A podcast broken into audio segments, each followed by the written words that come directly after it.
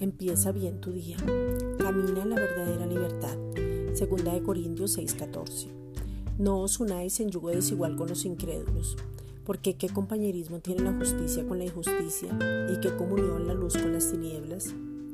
Si tú te unes a una enseñanza diferente, una enseñanza falsa, si te unes a la ley de Moisés, no vas a hallar descanso y no estarás caminando en la libertad que ya tienes.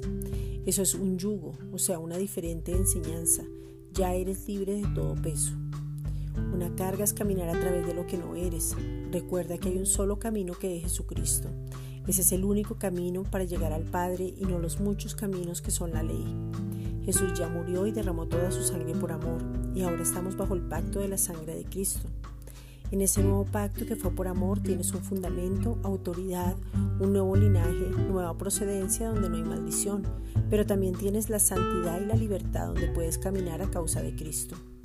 En ese nuevo pacto estamos sostenidos y por medio de la sangre ahora somos justos. Podemos caminar en lo que somos y vivir en libertad.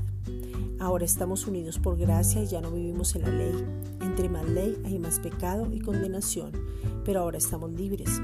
Jesús no conoció pecado, no hubo engaño en su boca, no participó de la naturaleza de pecado.